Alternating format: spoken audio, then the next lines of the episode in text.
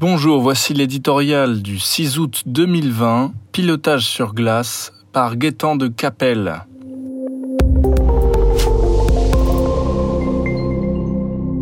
Il flotte comme un air désagréable de déjà-vu depuis la rentrée de septembre. L'épreuve du confinement surmontée, nous rêvions secrètement au cœur de l'été d'un monde d'après sans virus.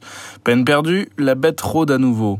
Elle hante les réunions de famille, les écoles, les collèges, les lycées, les universités, les transports, les bars, les restaurants, les bureaux et mille autres lieux collectifs.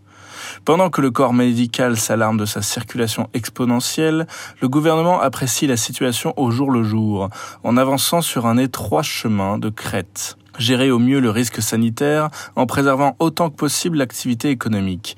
Le tout sans braquer les Français qui, dans leur immense majorité, suivent à la lettre le double consigne du port du masque et du respect des gestes barrières. Un beau casse-tête qui exige un art consommé du pilotage sur glace. Les nouvelles restrictions imposées aux entreprises en évitant les mesures radicales, sauf hélas pour les cafés-bars, témoignent de cette triple préoccupation. Avec en ligne de mire l'objectif ultime d'éviter à tout prix une nouvelle mise à l'arrêt de l'activité économique, que le pays ne supporterait pas. Les destructions causées par le confinement du printemps dernier sont d'ores et déjà incommensurables. Des secteurs entiers ont un genou à terre. Aviation, tourisme, hôtellerie, restauration, presse, culture, sport, événementiel.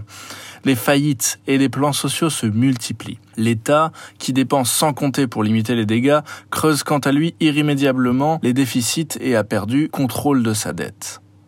Dans ce paysage dévasté, il se trouve des chefs d'entreprise, commerçants, artisans, agriculteurs, libéraux et salariés pour lutter contre la malédiction du virus. Refusant de plier, ils se battent au jour le jour pour rester debout, servir coûte que coûte leurs clients, sauver leur marché, préserver leurs emplois. Leur couper une deuxième fois l'oxygène risquerait de mettre définitivement toute notre économie à terre.